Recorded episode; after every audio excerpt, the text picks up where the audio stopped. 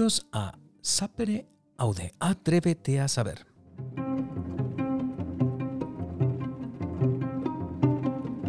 Un programa de Michael Zalium para todas esas personas curiosas, con ganas de aprender cosas nuevas y a lo mejor cosas que no son tan nuevas.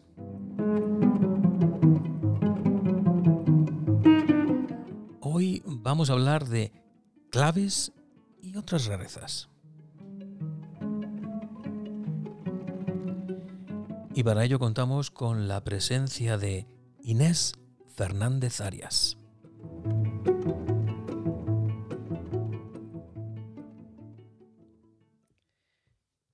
Bienvenida Inés.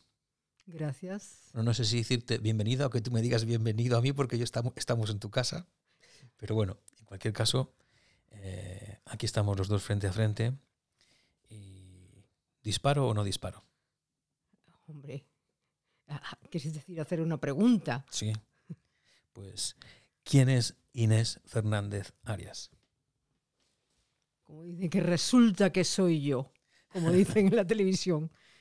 Pues Inés Fernández Arias es una mujer nacida en Madrid en 1948 y como músico, clavecinista, ha actuado y grabado bajo el nombre de Laura Casanova.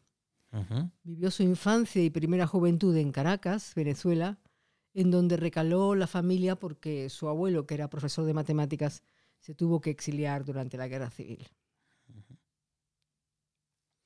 ¿Y eso de Laura Casanova, de, de dónde viene? ¿Por qué Laura Casanova? Bueno, eso, eso es un nombre que me puso un amigo porque yo necesitaba tener otro nombre en un momento en el que yo era, nunca he sido famosa, pero era una músico conocida y mi marido, que también era músico, pues también, y nos divorciamos. Y entonces yo quise seguir una, una carrera en la que no dijeran, esta es la mujer de... Ajá. Y entonces me cambié el nombre. Y como no tenía ningún interés en buscar un nombre, le dije a un amigo, búscame un nombre. Dice, Laura. Digo, pero si las Lauras son rubias. Y me dijo, no, no, que va, son morenas. Y digo, bueno, así se quedó. Y digo, y el apellido, me puse un apellido que, que era el de otro clavecinista que había por ahí. Digo, no, hombre, para eso ya Casanova, que es un apellido mío de mi padre. Y así quedó. O sea, que el apellido Casanova es, Sí, es original. Es tuyo. sí. Para quienes no te conozcan, bueno, es que eres una persona tan polifacética, eso que se dice ahora, poliédrico. Eres poliédrico, una persona poliédrica. Multitarea, diría yo. Sí, multitarea. Pero para quienes, para quienes solamente te conozcan por tu faceta actual como locutora de radio de un programa de radio clásica de Radio Nacional de España que se titula Ecos y Consonancias, pues habrá personas que te conozcan por esa faceta tuya, o sea, que conozcan tu voz. Y seguramente quienes estén escuchando este podcast ahora, pues reconocerán tu voz. Pero también hay otras muchas personas que te conocerán por otra faceta tuya, que es la faceta de clavecinista, de, de música, y que a lo mejor no conocen tu faceta como locutora. Y habrá quienes conozcan tu faceta como locutora y clavecinista. Para todas esas personas, los que sí te conocen y los que no te conocen, tengo que decir que eso que he dicho antes de que eres una persona polifacética, lo he dicho porque, porque te conozco y has tocado tantos palos en tu vida, no solamente musicales, que es muy difícil por ver por dónde empezar. Así que, ¿por dónde empezamos?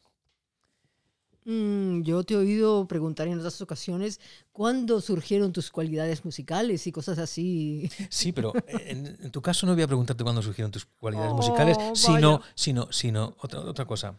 Eh, porque eh, tu familia emigró a Venezuela y pasaste parte de tu infancia en Venezuela. Sí, una parte muy importante. ¿Es ahí donde surge la música en Venezuela? Sí. Eh, su- surge la música porque en mi casa se oía música, pero sobre todo tengo un recuerdo de pequeña, que es lo que yo quería contarte, no te, no te vas a librar.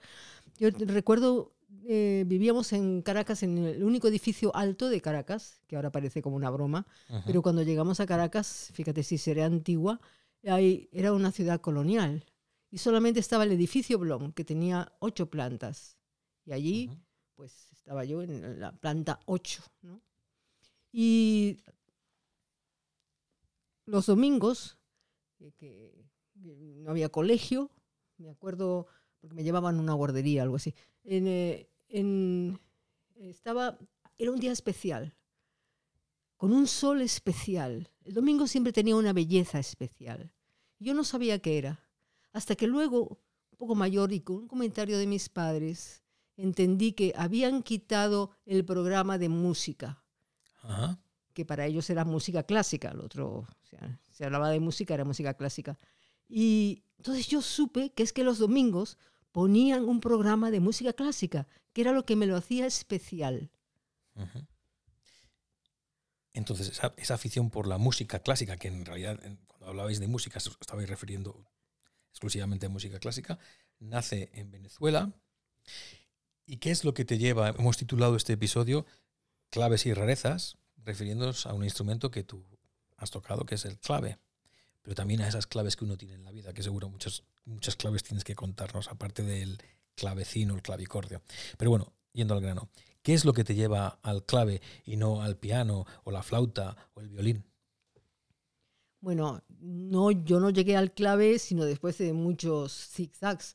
Eh, mis padres, en vista de que yo parecía ser que me gustaba la música y sobre todo el ballet, todo lo relacionado con eso, dijeron, decidieron, vamos, que yo tocase el piano. Me dijeron, pues te vamos a matricular en piano. O sea, no me preguntaron qué quería. Yo, bueno. Y entonces empecé piano en el conservatorio, allí en Caracas, a los 12 años. Y era muy buena alumna. Me pusieron, pude elegir la profesora, que la eligió mi madre, claro, que la profesora era la más severa de todas, que era una húngara, Gabriela Borota, que constantemente me decía, Inés, toca la piano. Frase que debía decir, no sé, 50 veces al día y durante años y años, ¿no? Y en casa se reían un poco de, de broma con ese, Toca la piano. Inés toca la piano. Así que, y luego cuando vine a España, en, ¿En qué año regresaste? en el 62, 1962, Ujú. Pues eh, resulta que tuve que rehacer y tocar y examinarme por libre de los cuatro años de piano que había hecho en Caracas por unas cosas burocráticas y me tuve que aprender los 20 estudios de cada curso y examinarme de todos. Y cuando ya me llegué a examinar de todos, pues ya estaba en la universidad. Y entonces el piano pasó a una, a una segunda o quinta dimensión, ¿no? Lo que pasa es que después de un- unos años de la universidad, eh, la música se impuso en mí y entonces volví a estudiar el piano. Y estudié con Guillermo González un año, pero ya yo había tenido conocimiento a través de uno que luego fue mi marido, que me decía, y, y cuando lo que más te gusta tocar es Bach, ¿te vas a pasar la vida tocándolo en el piano? Dice, ¿y por qué no te matriculas en clave? Yo, ah, porque clave suena como un jergón, como decían ahí en broma, ¿no? Y clink, clink, clink, y, me puso un disco, me acuerdo de unos conciertos de Bach, de, se llama Susana Rutsikova, y, quedé fascinada por el instrumento. Y entonces me matriculé en clave, y ya seguí en el clave. Ya, por lo que he dicho anteriormente, uno puede deducir, y si no lo deduce, lo digo yo ahora, porque claro, uno puede decir cosas y sobreentender que entienden otras personas y no, no están entendiendo lo que uno quiere decir. Eres una persona que ha dado muchas vueltas en la vida, Sí, sí. muchas, y yo voy a decir una afirmación que a lo mejor no estás de acuerdo con, con ella, no lo sé. Pero aquí en España, por si nos escuchan en América Latina, tenemos una expresión que es estar de vuelta. Tú has dado muchas vueltas y yo creo que tú ya estás de vuelta, ¿o no? No te creas, soy bastante eh, desprevenida, podemos decir. De hecho, tengo un- mi, mi novela grande, en realidad, porque yo también escribo. Exacto, por eso decía antes lo de que eres poliédrica, polifacética. Mi novela grande se llama Memorias de una mujer desprevenida. ¿no? Es decir, el estar de vuelta de muchas cosas no me ha hecho ser desconfiada ni, ni ir de lista tampoco.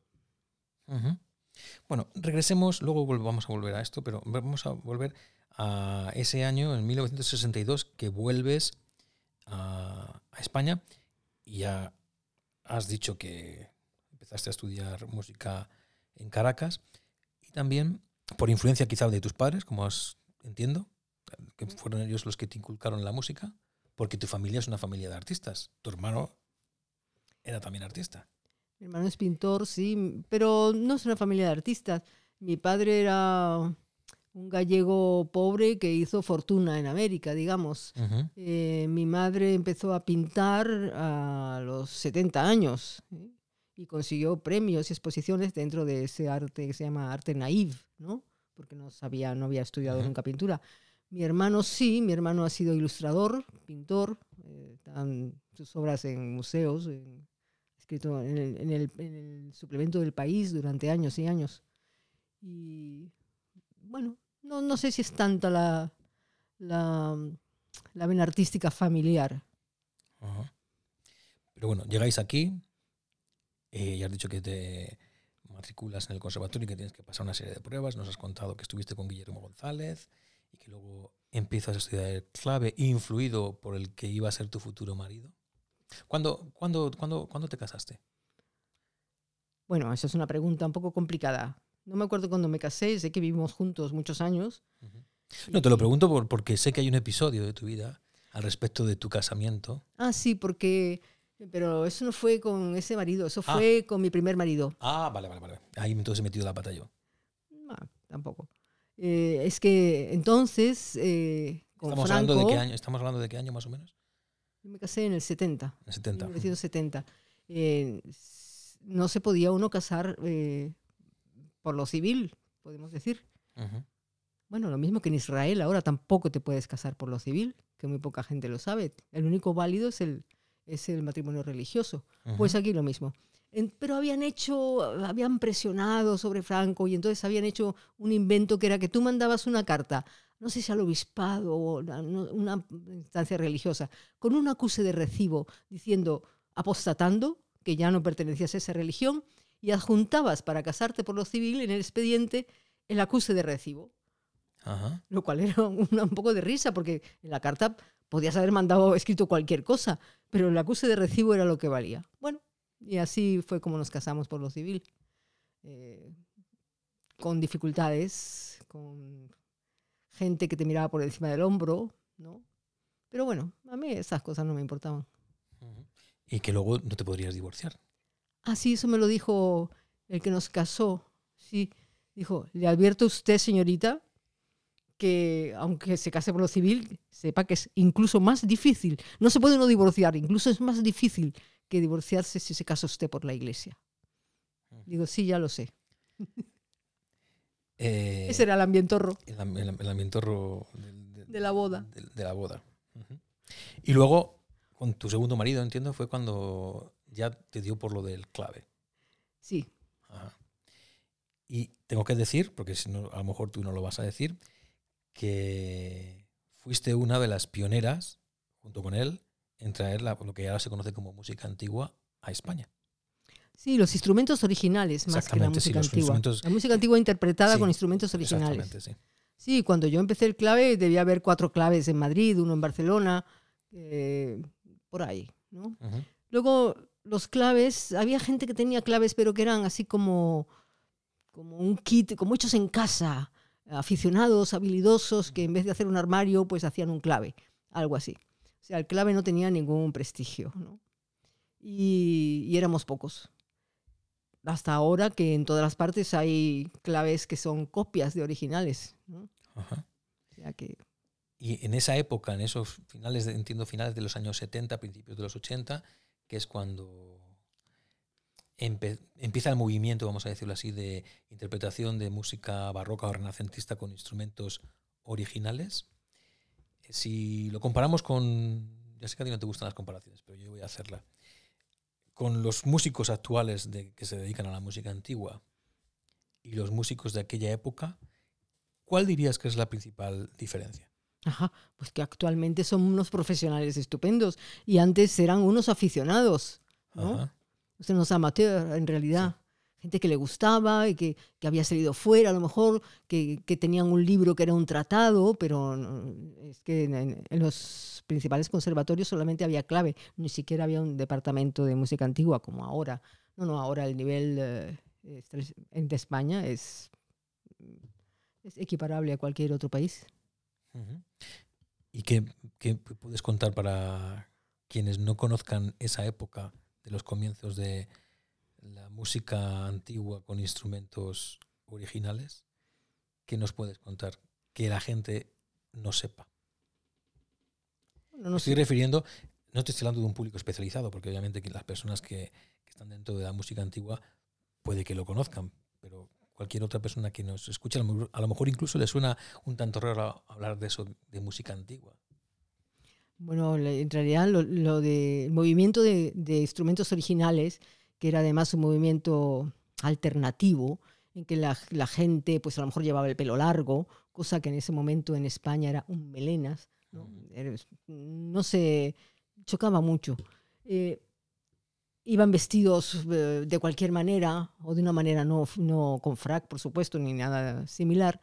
Entonces era algo que atentaba contra todos los profesores establecidos en los conservatorios. O sea, uh -huh. resulta que esta flauta de oro que tengo, resulta que Bach no escribió para esta flauta. Pues no, escribió para una de madera con unos anillos y eso les ofendía, y además en otra afinación, les ofendía profundamente. Los violinistas que que viniera un instrumento barroco que sonaba menos, que, que da cuerdas de tripa, era como volver a un atraso. Nadie le interesaba realmente eh, el respeto como hay ahora y les parece tan natural uh -huh. a cómo lo había querido el compositor, ¿no?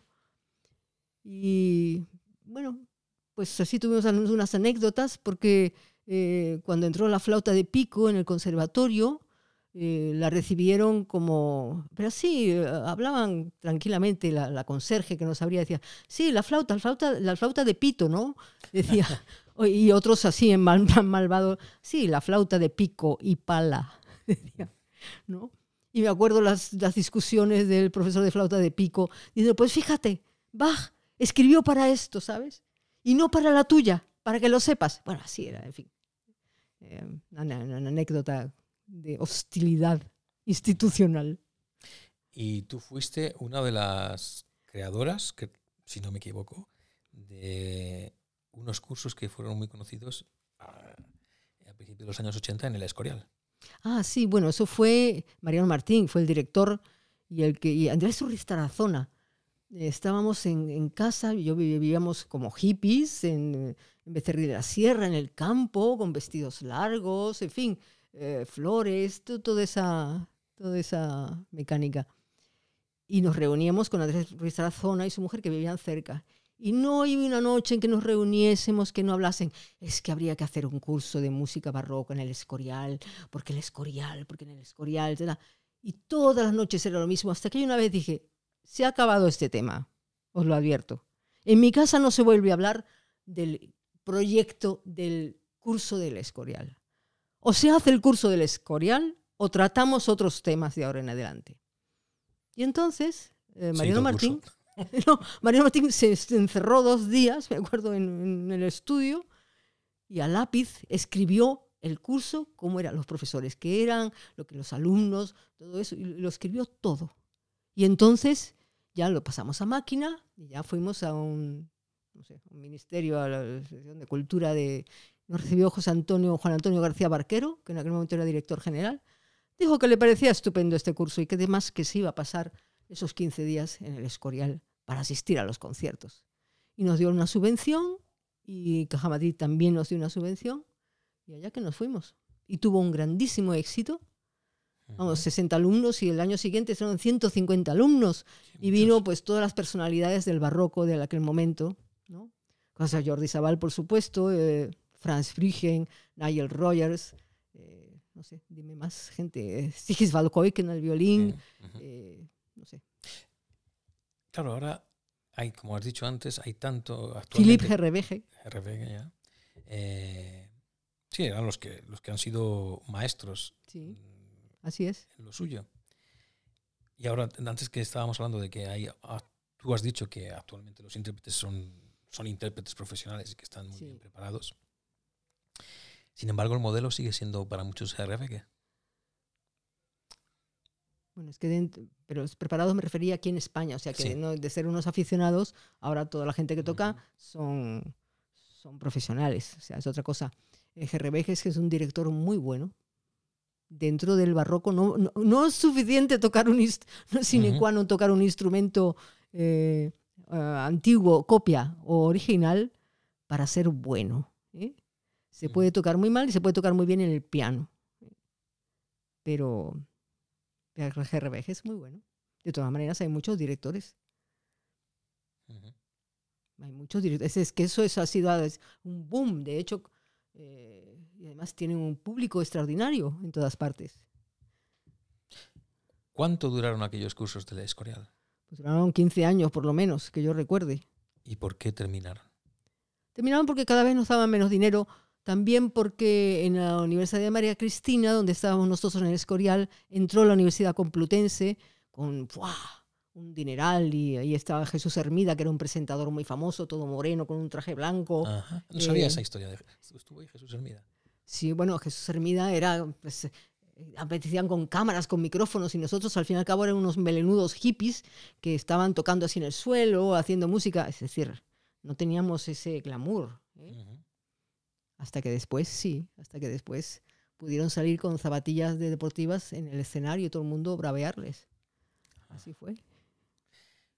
Volvamos a tu faceta de la que, las- que has pasado así como de puntillas, que es de escritora. Aparte de música, te da por un día por escribir. ¿Qué te lleva a la escritura? Me lleva el dolor, como a tanta gente.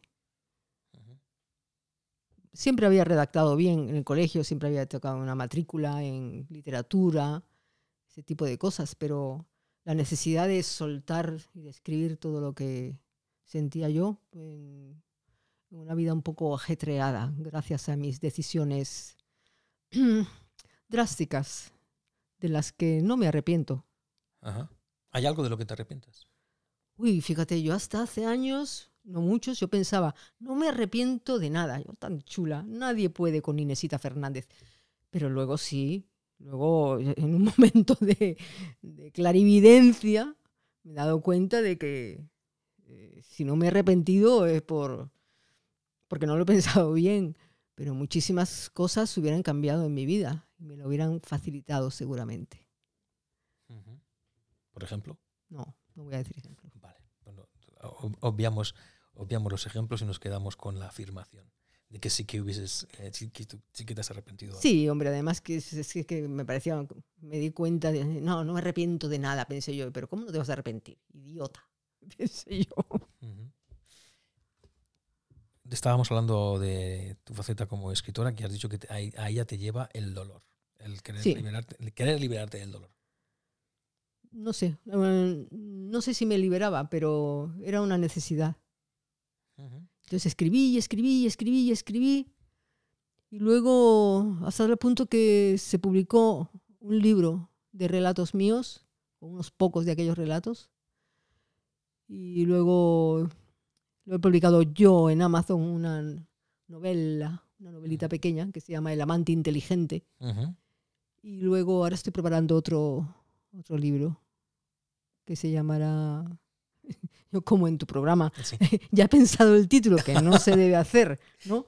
Como es, borra la tristeza, calma la amargura. Borra la tristeza y calma la amargura. ¿Te queda mucho para terminarlo? Eh, son relatos cortos, o sea que cuando me canse o cuando yo vea que ya está redondo, Ajá. procur- procuraré publicarlo. La pregunta que te voy a hacer ahora, a ver si, a ver si me la, me la respondes. Puesto cara de malo. Sí, sí, sí, sí, sí. Vamos a ver. ¿Cómo se puede en la vida, con los años que dan, no vamos a decir la edad que tienes, porque sé que eres muy coqueta, Pero si ya, qué, qué tontería, pero si lo he dicho que he nacido ya, al empezar. en el 48, sí, correcto. Bueno, el caso es, en tu vida, ¿cómo se pueden haber hecho tantas cosas, muchas de ellas muy distintas? Ten- formar una familia, tener hijos te- y tener nietos. ¿Eso cómo se consigue? Bueno, lo de los nietos yo no he tenido que ver, realmente lo han decidido ellos, ¿no? Lo cual eh, me llena de orgullo porque en realidad con una vida tan diferente de la mía y como con tres divorcios podemos decir que hayan tenido el valor de, de alguna manera les he transmitido que la vida merece la pena, como decía un, un psiquiatra que visité una vez. Pero yo sobre todo lo que he hecho es muchísima organización, que eso ha ido combinado con los conciertos, oye, con todo. Tengo mucha capacidad de trabajo, es la verdad. No siempre es algo, una cualidad, es una cualidad para los demás porque eh, siempre me han llamado en trabajos pues, en exteriores o en cultura o donde sea para apagar incendios, ¿no? A ver. ¿quién puede estar aquí que saque todo esto adelante? Eh, que lo mismo reciba un embajador que friega un suelo, como decía yo. Pues yo, Inesita Fernández. O sea, que ese es el secreto, trabajo. Eh, bueno, hay una cierta mm, capacidad. ¿eh? No solo no esto es trabajar así. Hay que, hay que pensar mucho y muy rápido. Y esa cualidad sí la tengo. La de pensar y la de rápido. ¿En qué momento eh, hemos como, recuerdo que hemos titulado este programa eh, Clave y otras rarezas? ¿En qué momento formas ese grupo musical que dentro de unos meses, a lo mejor ya cuando alguien escuche este programa ya ha pasado, pero dentro de un mes y medio así vais a tocar en la Capilla Real, que es eh, el, el grupo que en su día paró y que ahora regresa. La, ah, la capilla real, la, la- sí, la capilla del Palacio Real. La Capilla del Palacio Real, exacto. ¿En qué momento se formó eso? Se formó cuando se rompió toda mi vida con un divorcio. Eh, naturalmente el, el grupo que teníamos conjunto, grupo musical, también se acabó para mí. Y bueno, yo entré en algo de organización en la Fundación Caja Madrid, en el Liceo de Cámara. Y, y también, pues al cabo de un tiempo de no querer saber nada de la música, pues se hizo este grupo, me pusieron conciertos y dice Regina Ibérica, ah, un nombre cualquiera, como el de Laura Casanova. Y ahí soy O sea, no- siempre... no, no hubo meditación, tú que te gusta tanto pensar las cosas. Según te vino a la cabeza, así se quedó el nombre. Pero ¿dónde he dicho yo que me gusta tanto pensar las cosas? Bueno, es verdad, pero que- creo que... Yo lo que soy es una arrebatada de decisiones rapidísimas. Pienso, pero muy rápido. de lo de Regina Ibérica te vino y ya está, ese se quedó. Sí, No, no hubo premeditación. hombre, digamos que lo pensé un día, busqué así en unos eh, libros, a ver, no, no, no, esto, ibérica, por sí, porque es, hacemos música española, lo de Regina, bueno, no sé, Ujú. Lo junté y ya está. ¿Qué te parece el, eh, el panorama musical en el terreno de la música clásica actual? ¿Qué opinión tienes al respecto? A mí me parece excelente, privilegio. Bueno, estamos hablando de España, Sí, de sí, sí. Europa, ¿no? Sí, sí. También Estados Unidos, en fin, en Occidente, yo de lo otro solo sabes tú. Es el que te ocupas de que si en, en Corea escuchan a Mahler con el móvil. Bueno, pues no sé. Pero, pero a mí me parece excelente. Quizá todo va demasiado deprisa para mi gusto, es decir, cada vez es más virtuoso la Ajá. música. Es, eso eh, es malo, ser virtuoso. ser virtuoso no es malo. Es malo que vas tan deprisa que no se te entiende el texto. Eso es malo, en el caso de que haya canto. ¿Y cuando no hay canto? Pues que eh, ves la cara de velocidad que ponen los músicos para, para seguir al director, que total, al fin y al cabo solo mueve la mano, ¿no? y los otros dan un millón de notas a toda velocidad, escalas para arriba, para abajo. Pero bueno, ya vendrá la lentitud otra vez, porque eso son cosas de modas. O sea, tú, tú abogas por la lentitud en la música. No, no, no, no, no abogo por la. Siempre me acuerdo cuando empezamos eh, con la música antigua, ¿sí? que algunos llamaban música pretérita, eh, la música antigua, eh, siempre nos reíamos porque había danzas que se tocaban como, como si los antiguos fuesen todos paralíticos. O había una danza que tenía un salto. Digo, pero esto no puede ir a esta velocidad porque entonces este salto aquí, que nos tenemos en el aire hasta que caemos, ¿cómo hacemos? ¿no? Es decir, el- el- la danza te estaba dando la velocidad de, de- de- lo que tenías que tocar, aunque eso no fuese una pieza bailable, pero venía de una gabota, por ejemplo, ¿no? Ajá. O sea, que tenía su, su- su estructura. Y entonces era, era lento de, de risa. Y ahora pues es rápido a veces de risa. Sí, que, no- que tampoco se puede bailar. Tampoco se puede bailar. Aunque se hacen muchas contorsiones para bailar, aceptarlo. Bueno, aquí entramos en un terreno también, el terreno de la interpretación, sobre el que tú y yo en algún momento hemos hablado en privado, al respecto de que actualmente, por ejemplo, A ver qué vas a decir. no, lo que voy a decir es que actualmente, con esto de las redes sociales, eh, los, los medios de comunicación, que prima mucho, prima mucho más lo visual que lo auditivo, quizás, mm, pues cuentan mucho más para, vamos a llamar, voy a llamar el público, luego si quieres cambiamos el nombre, pero voy a poner el nombre de público masa. Para el público masa cuenta más eh, cómo vayas vestido, qué impresión causes encima del escenario, que lo que realmente toques. Dicho de otro modo, puede ser un maleta, entendiendo por maleta un mal músico, pero tu imagen eh, te vende como si fue y te hace pasar por un buen músico. Y los hay. Ejemplos podría darlos, pero lo, lo voy a omitir por respeto. ¿Y qué quieres que diga al respecto? Que no me he No, que enterado. no, no, lo- exactamente, me he ido por las ramas. No, que, que te, había, te había dicho que teníamos que habíamos tenido esa conversación. Entonces, ¿qué opinas tú al respecto de estabas hablando de que ahora se toca muy rápido y que con un nivel de virtuosismo y muy bien en algunos casos, pero que prima más, en mi opinión, eh, lo visual cada vez. Claro, como toda opinión que es subjetiva, yo creo que cada vez es Hoy, en, hoy yo creo que se van a muchos más conciertos que hace 30, 40 años o incluso 100 años, porque hay más gente que puede acudir a un concierto, aunque luego por- en España vayas a las salas de concierto y muchas veces estén vacías o con gentes que entramos ya en canas desde hace muchos años. Poca gente joven. Bueno, pero como todos vamos a entrar en canas, todos somos público potencial del futuro. No hay que preocuparse. Cierto. Pero lo que quería saber, o que te mojases, hablando claro, es qué opinión tienes tú al respecto de esto, de las modas, de, de que hay, lo que, bueno, de hecho lo has mencionado de pasada, te, has hablado de Corea y yo te había hablado en alguna ocasión de Indonesia, que allí se utilizan mucho los móviles cuando vas a una sala de conciertos. Y hay gente que aquí, por ejemplo, en España, las salas de conciertos de música clásica, pues ven eso como una falta de respeto. ¿Qué haces con el móvil mientras se está escuchando?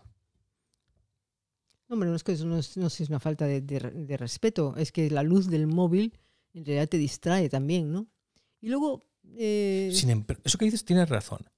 Pero, sin embargo, ahora está la tendencia esta de que el programa de mano ya lo tienes que leer en el móvil, porque están los QR, que para eso sirvió mucho la pandemia, para que no hubiese contacto con papel. Entonces, de todas, de todas maneras, tienes que utilizar el móvil si quieres leer el programa. sí, cuando, no hay, cuando ese es el programa, pues así es. Eh, hay un modo en que se baja la luminosidad y se puede hacer. Pero quiero decir que el móvil No soy especialmente contraria a eso. Yo es que desconecto el móvil porque no quiero. No quiero que me distraiga nada. Pero hay gente que mira también el, el WhatsApp por si les ha llegado una noticia fundamental eh, mientras está sonando la pastoral o así. Yo, yo no estoy en ese plan. ¿Qué dirías a, a, una- a unos padres jóvenes actualmente que quieran contribuir a que sus hijos ya no solo se dediquen a la música, sino a eso que se llaman facetas artísticas? ¿Tienes algún consejo que dar? ¿O no tienes ningún consejo? A los padres jóvenes. Sí, que, Padres que- jóvenes me refiero a, a personas, pero ahora como cada vez tenemos hijos más tarde, pues padres que tengan niños pequeños. Aunque tengan 60 años. Eres malo. Em, ¿qué, qué les diría para si, si sus hijos muestran eh, intereses, art- eh, cu- cualidades artísticas? Pues, cualidades artísticas en qué ámbito? Por ejemplo, en la música, que cantan bien, que, que repiten los anuncios de la, de la televisión, eh, cuando están solos, prueba que tienen oído, eh, que yo qué sé, bailan cuando, cuando oyen eh, una cosa con mucho ritmo. Eso lo suelen hacer casi todos los niños. Entonces- también los, todos dibujan y ningún- nosotros nunca pensamos que, que tienen, que van a ser pintores. Yo creo que eso, pues hay, en los colegios también se dan clases de, de música, hay academias también, en fin. ¿Por qué es importante entonces aprender música? Si es que lo es. Para mí, y tengo la experiencia y de enseñarla también, es muy importante porque te permite trabajar con exactitud en un grupo. Tienes que esperar, tienes que entrar cuando te dicen, tienes que tocar lo que te dicen en ese momento. Y luego tienes que adquirir una técnica tú, individualmente, para luego juntarte con los demás. Y todo eso es profundamente educativo, me parece a mí. Es decir, de, de combinación, de respeto, de... eh, si, si tocas lo mismo con otros, te tienes que poner de acuerdo. Son acuerdos, son pactos los que tienes que hacer para que aquello suene. Y eso me parece muy educativo, sí, formativo, Ah, o sea que entiendes la música también como algo formativo. sí. No solo la música, pero sí. ¿Y por qué la música? Bueno, yo en realidad estoy, estoy siendo un poco malicioso, porque yo sé, te conozco y sé que para ti la música es eso, es formativa y es muy importante. Pero ¿por qué, por ejemplo, la, música sobre el, el- el- el deporte? Si tú juegas al fútbol, también estás, e inter- estás socializando con otras personas y estás trabajando en equipo y tienes que trabajar en equipo. ¿Qué le Porque la música es un arte. Porque el baile es un arte también eh, y tiene esas cualidades de socialización y todo eso, pero exige una forma música, una, forma física increíble. El deporte eh, no es un arte, es, es otro tipo de... No es una como competición. viniese aquí algún forofo del fútbol, te diría que algún jugador es a puro Sí, arte lo que hace sí. con la pelota. Yo lo entiendo y lo comparto, pero eh, espero que también se me entienda a mí. ¿no? Ujú. Y porque la música es, si aprendes música, es algo de lo que puedes disfrutar toda tu vida hasta que te mueras. No precisamente tocando, pero disfrutar de ella. Es- y muchas limitaciones del cuerpo eh, pueden, pueden solventarse y puedes eh, dedicarte a un instrumento a que no podrías hacer otras cosas y sí puedes hacer algo de música. Pues a lo mejor si eres, eh, estás en una silla de ruedas, puedes tocar el piano, eh, puedes tocar la flauta. eh, si tienes un problema, no sé, no, no, me cuesta mucho ahora, el límite, me has, me has cazado. Decir aquí tonterías. Se me ha entendido, creo yo. Sí, yo creo que, yo creo que se, te, se te entiende porque además eres una, una persona, una mujer que se ha hecho entender en la vida. Porque Sí. tú... eh, Soy muy clara. Es una, una virtud y un defecto. sí, pero a veces el, el ser claro tiene consecuencias. Sí. Aunque si no eres claro, también tiene consecuencias, ¿eh? Te lo advierto. No, sí, pero a veces también un poco de, de hipocresía no, no viene mal, ¿no? Hombre, siempre dentro de la educación, de la cortesía. Bueno, entonces nos quedamos con que hay que ser cortés, pero no hipócrita. Pues sí. Eh, vamos ahora a cambiar de tercio, si te parece bien. Pero te quedan tercios todavía. Yo estoy agotada ya. ¿Estás agotada ya? Bueno, pues entonces espérate, vamos a, vamos a, por, el, vamos a por el último tercio, que es un tema que eh, quiero abordar contigo. Y es el, el tema de la radio. Tú tienes un programa de radio, ya lo hemos dicho al principio, Radio Nacional, Radio Clásica, Ecos y Consonancias. Y en concreto un programa en una emisora que, que se dedica a la música clásica, que no es seamos claros, no es algo que la mayor parte del público escuche. La música clásica es minoritaria. ¿Estás de acuerdo con esa afirmación? ¿Sí o no? Sí. Bien.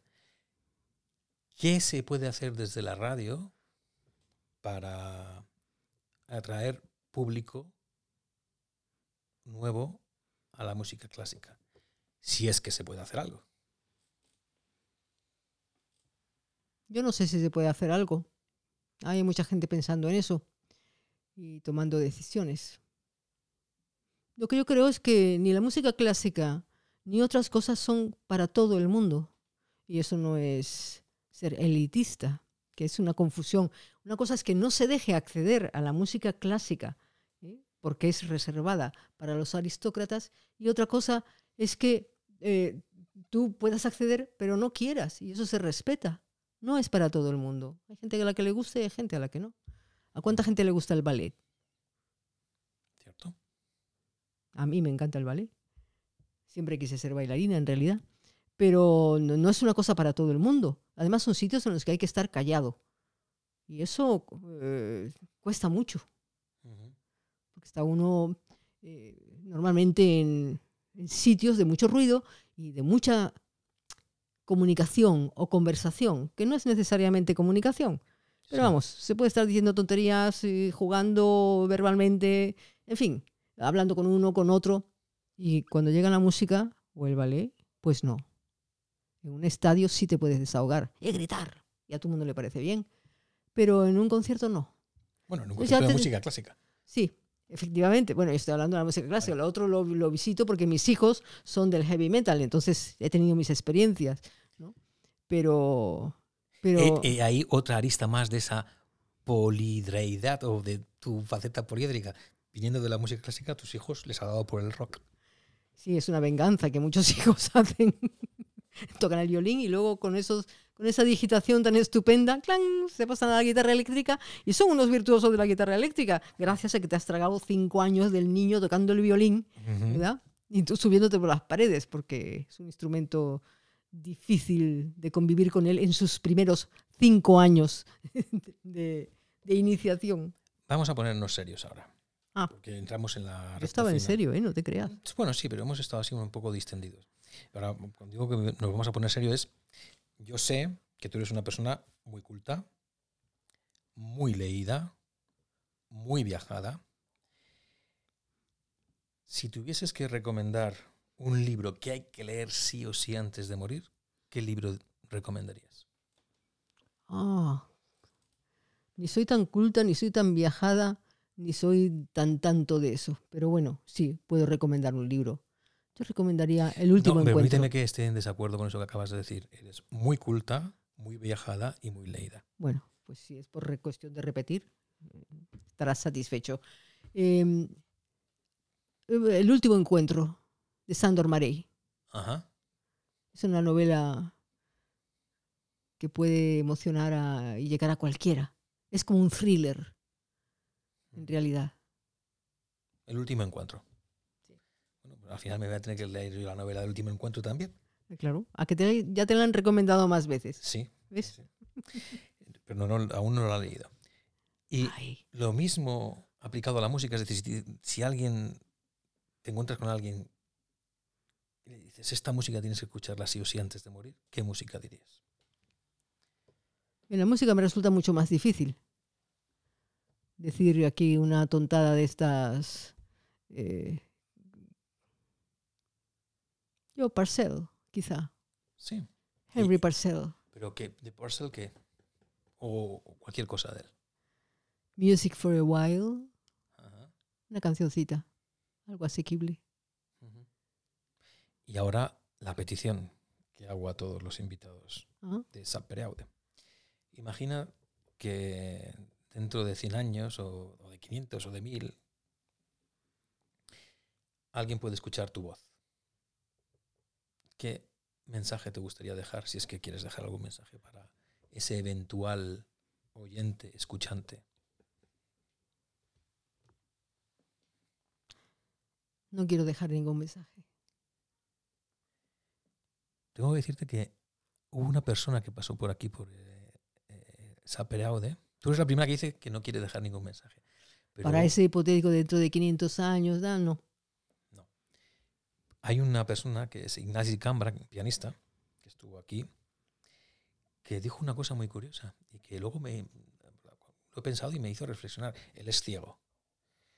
Entonces cuando le hice la le pedí lo mismo que a ti, que si quería dejar algún mensaje, él me dijo, yo no diría nada, simplemente dejaría, mira, por ejemplo, abre la ventana y abrimos la ventana, simplemente que se escuche el sonido de la calle para que alguien dentro de 500 años pueda oír lo que nosotros estamos escuchando ahora.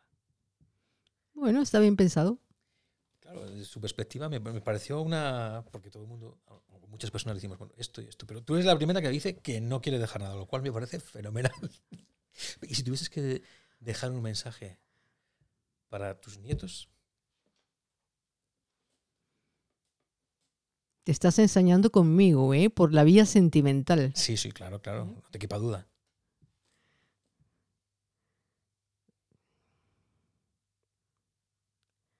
Nietos míos, ojalá os deis cuenta de que teníais una abuela estupenda.